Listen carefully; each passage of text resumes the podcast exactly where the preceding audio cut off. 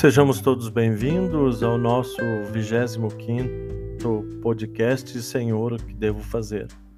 Eu sou o Padre Sebastião estou aqui te convidando para que juntos possamos fazer uma reflexão do Evangelho desse final de semana.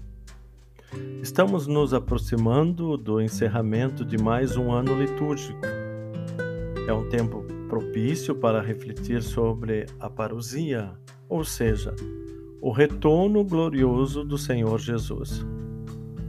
Essa celebração nos fala da presença de Jesus na história de humanidade, em dupla perspectiva.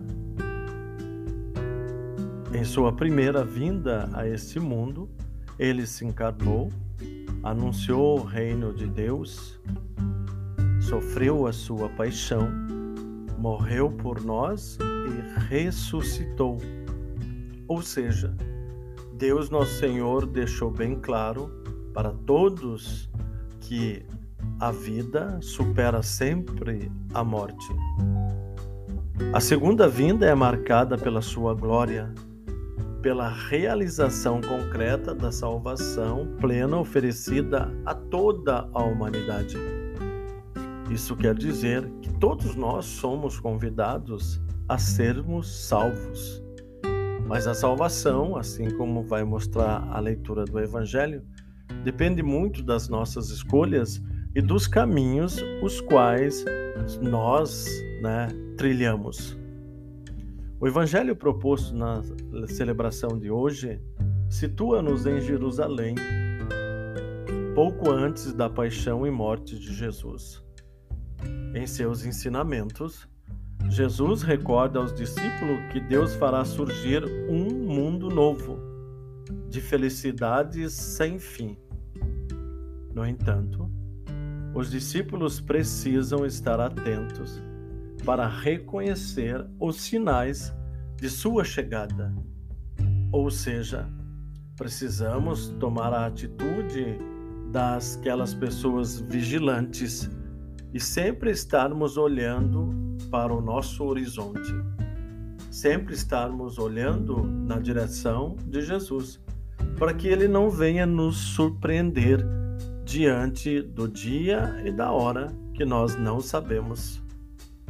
Diante de tantos acontecimentos que trazem sofrimento à humanidade, principalmente ainda vivendo nesse período da pandemia, a palavra de Deus nos vem como esperança.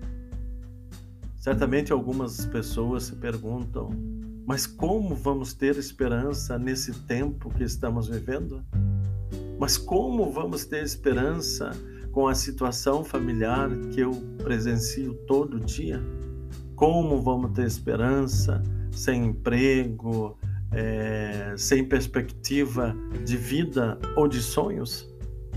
O grande desafio que Deus nos dá é que nós sejamos pessoas de esperança. Nós precisamos aprender a ter esperança diante de todos os desafios que nós somos chamados. As sombras que marcam os tempos atuais são realidades que tocam a todos nós. Muitas vezes nos desafiam nos inquietam e nos deixam sem resposta. Vamos lembrar a cada um de nós nessa reflexão que muitas vezes as consequências daquilo que eu faço, como eu vivo, é que me trazem né, as situações a qual eu estou no presente enfrentando. Então, não podemos desvincular isso da nossa vida. Precisamos ter maturidade suficiente para encarar aquilo que nós fazemos e as consequências que brotam disso. A mensagem desta liturgia é que Deus se faz presente nos dramas da humanidade, todos eles, e Deus jamais vai interferir nisso. Ele não abandona o barco à deriva. A humanidade não caminha para um holocausto ou para a destruição. O encontro definitivo com o Senhor deve ser preparado na perseverança em meio aos desafios, aos conflitos, sofrimentos e provações que o mundo atravessa e que nós também atravessamos. Jesus não se esconde e nunca escondeu que não haveria desafios, que não haveria dor, que não haveria morte, mas deixou bem claro que sempre existirá vida, sempre existirá esperança, que sempre existirá luz. O cristão não se entrega ao desespero diante das provações. Pelo menos deveria ser essa a nossa atitude. Não nos entregar né, ao desespero diante das grandes provações que nós passamos, diante das grandes inquietações ou dos sofrimentos que nós estamos enfrentando. Pois né, o cristão acredita que Deus é o Senhor da história, que Deus é aquele que vai me ajudar, que Deus é aquele que vai acalmar o meu coração. Enquanto caminhamos nesse mundo, como discípulos de Jesus, não devemos cruzar os braços, mas sim nos envolver ativamente na construção do reino. Ter a convicção de que permanentemente devemos dar testemunhos da sua fé e que finitude, limites e imperfeições fazem parte da caminhada deste e nesse mundo. Para Deus não há passado ou futuro, mas o eterno presente em que somos chamados, eu, você, a minha comunidade, a minha família, a, ser, a servir, a sermos fiéis aos seus ensinamentos e darmos testemunhos da sua ressurreição.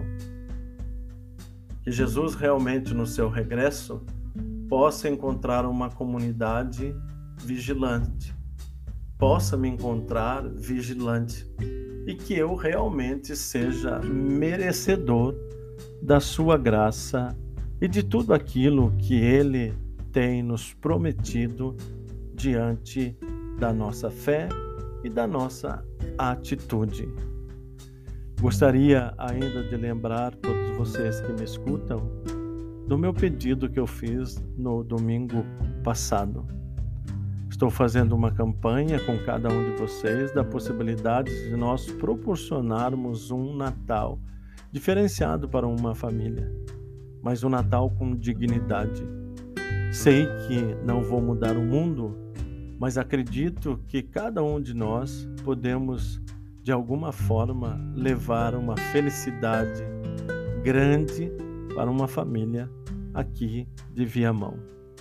Por isso, se você puder me ajudar, se você realmente puder me ajudar com qualquer tipo de doação, né, ficaria muito contente.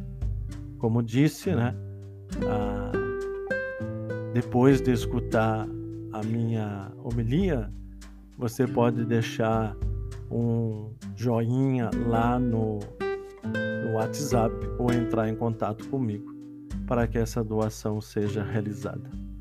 Agradeço assim de coração aquelas pessoas que se ficaram sensibilizadas com o meu pedido de semana passada e já contribuíram e já me ajudaram e estão me ajudando para que isso possa acontecer.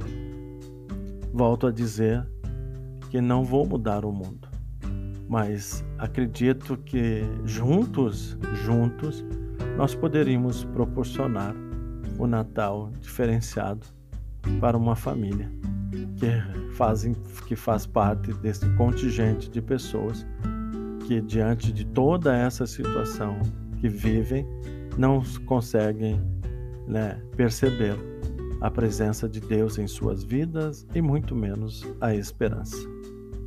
Por isso, se você puder me ajudar, te agradeço do fundo do meu coração e acredito que certamente você será muito recompensada ou recompensado por Deus que é nosso Pai.